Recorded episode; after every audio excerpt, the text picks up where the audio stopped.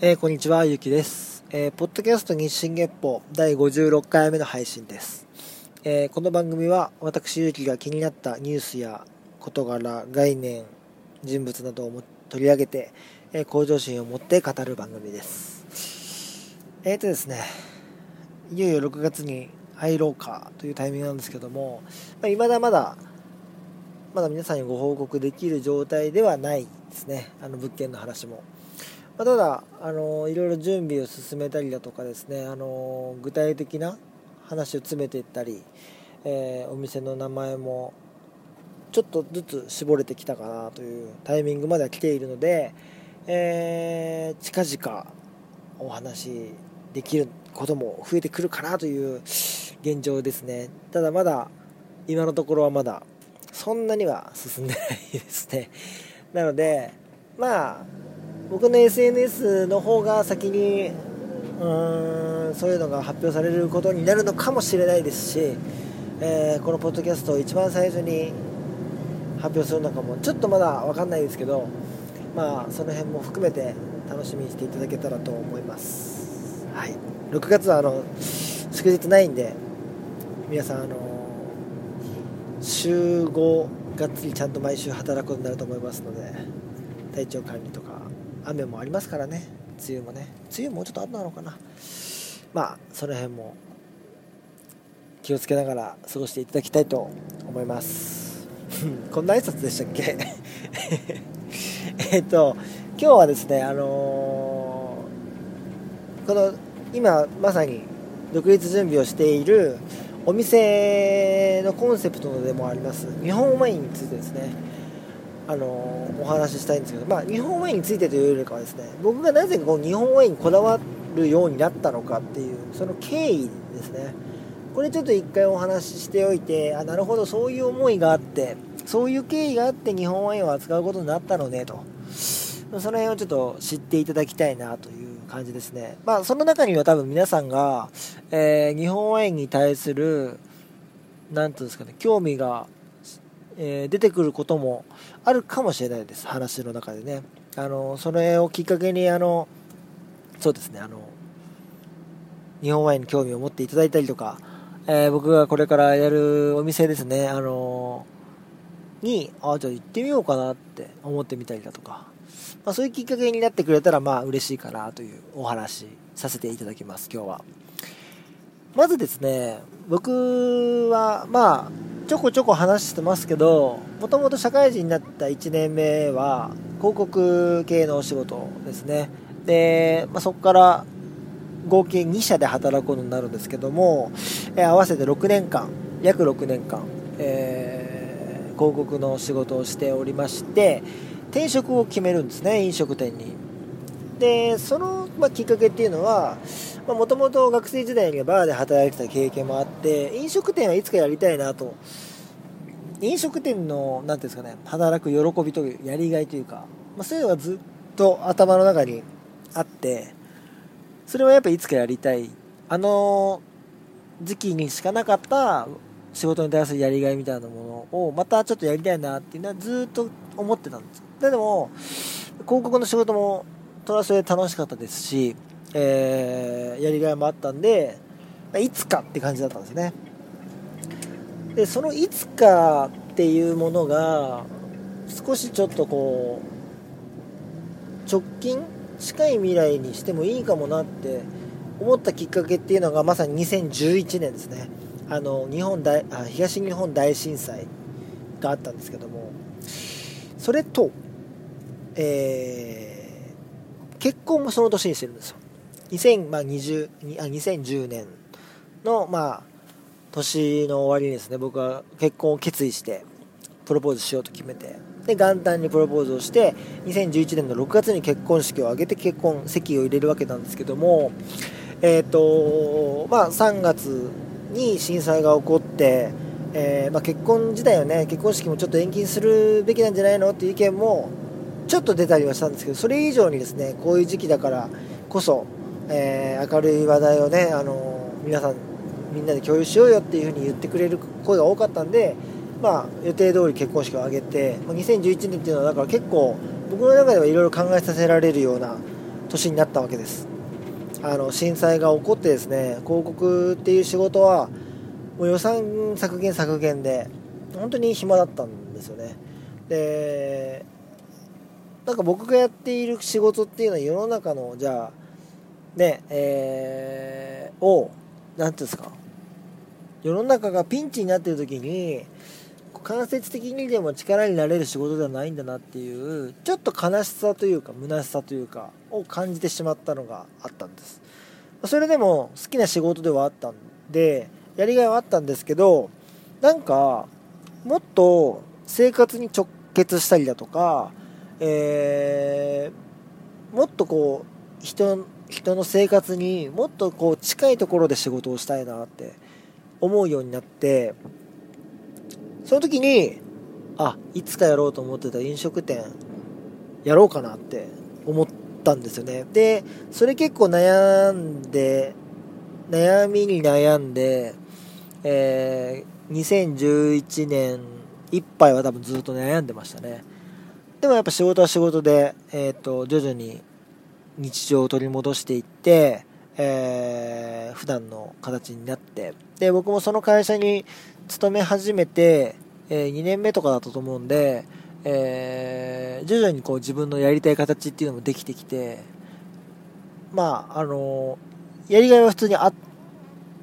たんですよ。でもうやっぱりその震災きっかけ震災と結婚をきっかけにいろいろ考えてで2012年の頭にですねあのー調理師免許を取って、えー、転職しようということを決めて、えー、2012年の、えー、何月だったかな夏ぐらいですかねの試験を受けることを決めて、えー、2月ぐらいから勉強し始めてで試験を、まあ、突破して調理師免許を取ってで2000あそうですね。その2012年の年末に転職をするという意思を伝えて2013年の、えー、3月に会社を辞めてで4月から飲食店に移ったわけです。でその時にですね調理師の勉強をしている中で調理師の勉強、まあ、したことある人は分かると思うんですけどしたことない人は全然ねどんなことやるんだろうなって思うと思うんですけどまあ衛生面のその管理の方法とか知識菌に対する食中毒に対する知識だったりだとかあとはまあ普通に、えー、旬の野菜とか栄養素とかそういうのもあったりとかしてでその中に郷土料理っていうものがあったんですよ。それはすごい面白くて僕全然郷土料理を知らなかったなと思って。例えばじゃあえー宮崎の京阪とかそうですね。あのー、じゃあ東京だったら深川飯とかなんか仙台だったらずんだとかね。そういうのが出てくるわけですよ。その郷土料理として。全然知らなくてなんかその47都道府県の中で知ってるの本当一部しかなくて覚えるのが大変だったぐらいだったんですよ。であこんなに知らないもんなんだなと思ってで僕はもちろん多分一般的に知らない方の人間だったと思うんですけど でもこういう人間が実際いるわけじゃないですか。だったらこういう人にそういうのを届けられるようなあの仕事をしたいなと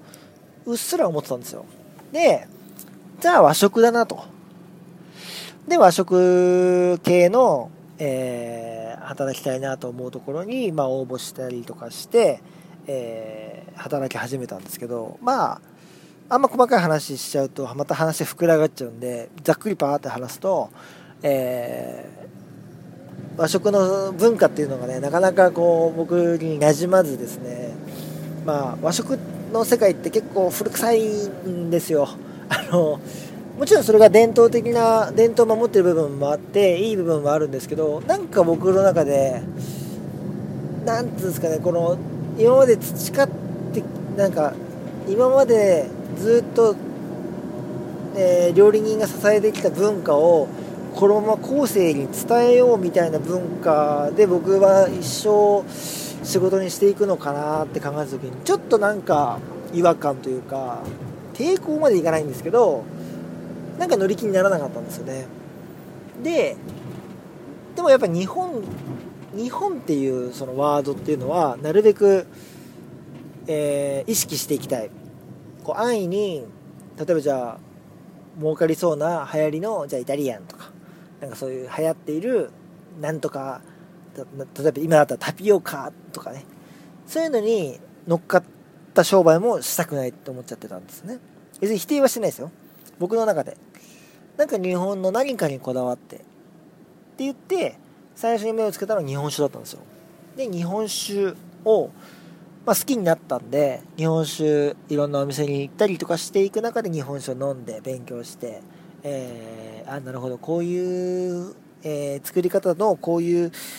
米を削り方をしているとこういう味わいになるんだなとかあここのお酒はこういう味なんだなとかねいろいろこうやっていくんですけど日本酒の店ってめちゃくちゃあるじゃないですか。でその中でえっ、ー、と僕が、まあ、もちろん勉強して知識をつけていけばそことこうね戦えるようになるとは思うんですけどなんかみんなやっていること一緒にやってやったところでなーって思っちゃったんですよね。なんかねここだけ聞いちゃうとなんかね逃げに逃げに見えちゃうかもしれないんですけどまあちょっとはねそういう要素もなくはなかったかもしれないです。だけど本当に心の底からやっぱもうちょっとなんかえそういうことやってんだっていう珍しいことをやりたいなっ思っていていろいろこうアンテナを張っていった時に日本ワイン国産のワインっていうワードが、まあ、飛び込んできたわけです。で僕は友達とその時飲みに行く用事があったんでちょっと店選んでもいいっつってあいいよっていう許可を得た状態で日本ワインが置いている店に行ったんですよ。でそれは今思うと別に日本ワインに別に特化した店でも何でもなくて本当に日本ワインがたまたま置いてあったお店だったんですよ。今ちょっとなくなっちゃったんですけどそのお店。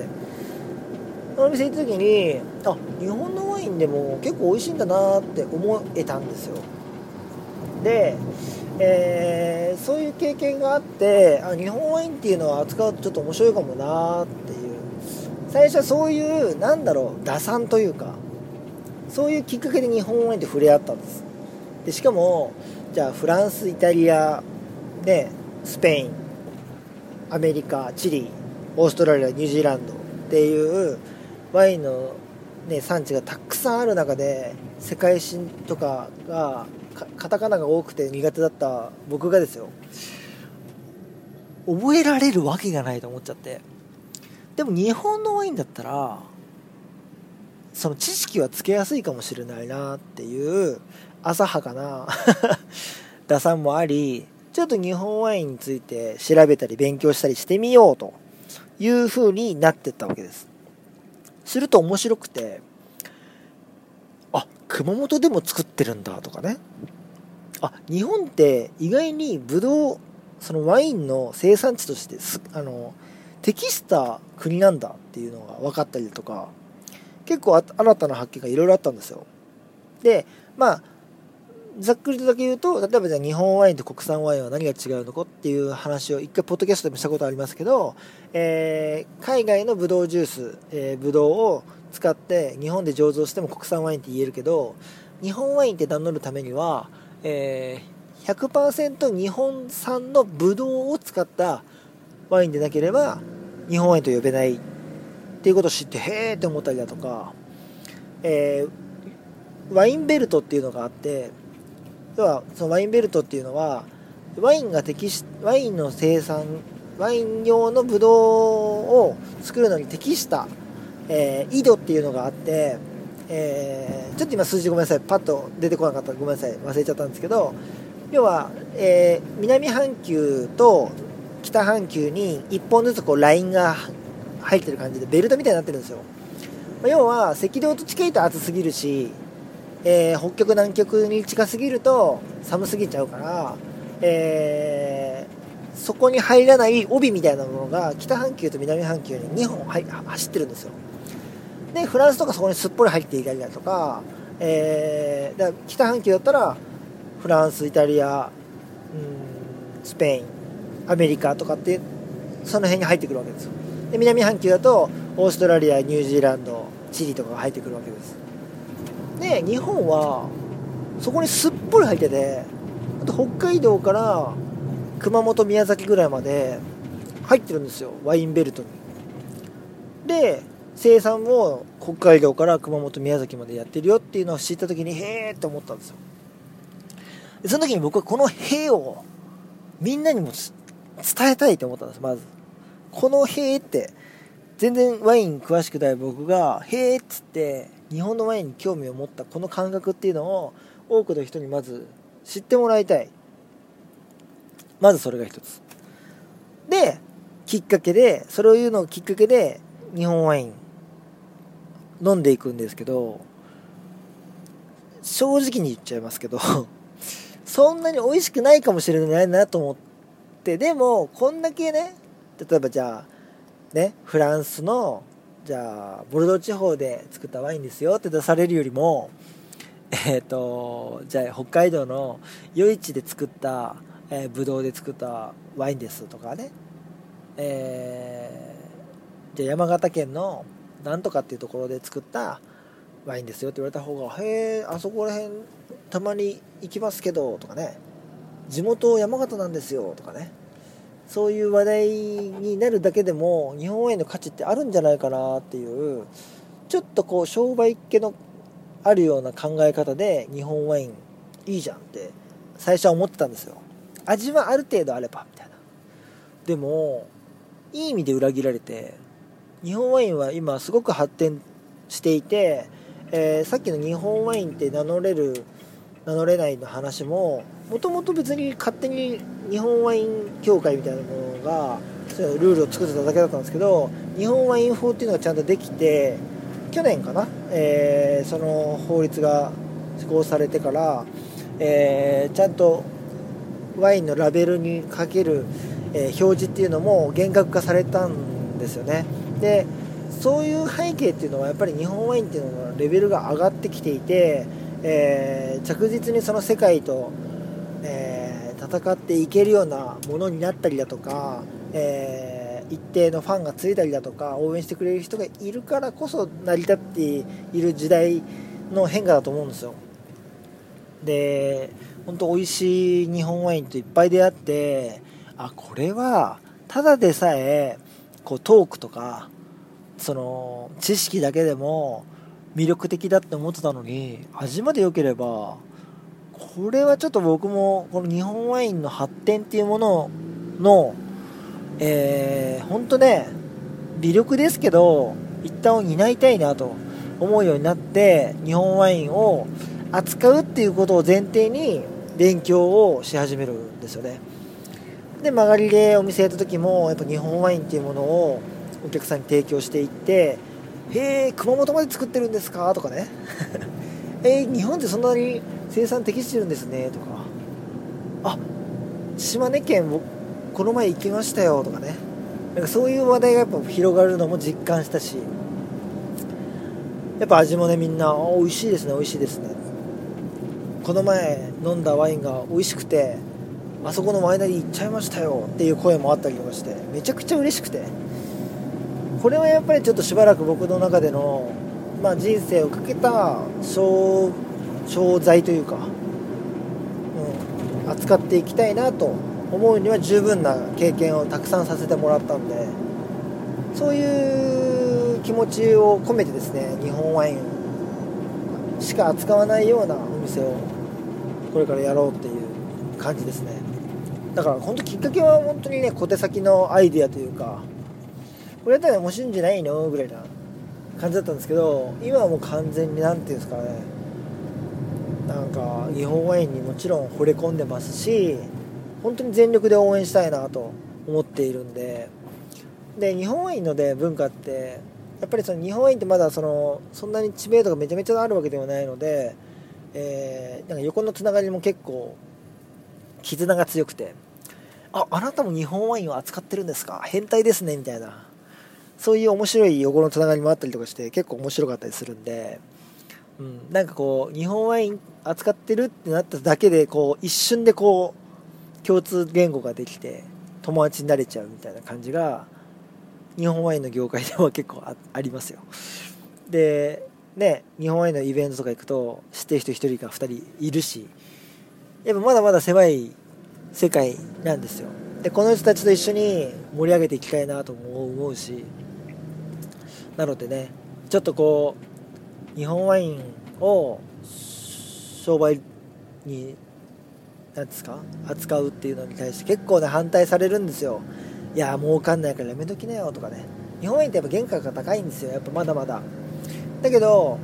えー、原価が高いからっていう理由で扱わないとかね。そういう意味で言うときっかけは ビジネスチックだったくせにいや別にそれビジネスだけのためでやってるわけじゃないから。思いに変わってきたんですよ。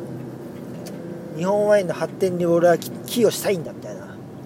そういうこだわりができたりとかして、本当に楽しく、えー、日本ワインと関わらせてもらってます今は。はい。なのでまあ多少なりともねそういう話をすると、まあ、皆さん興味を、ね、知らない人も持ってくれるんですよ。で実際飲んで、まあ、もちろんいましたよ。過去に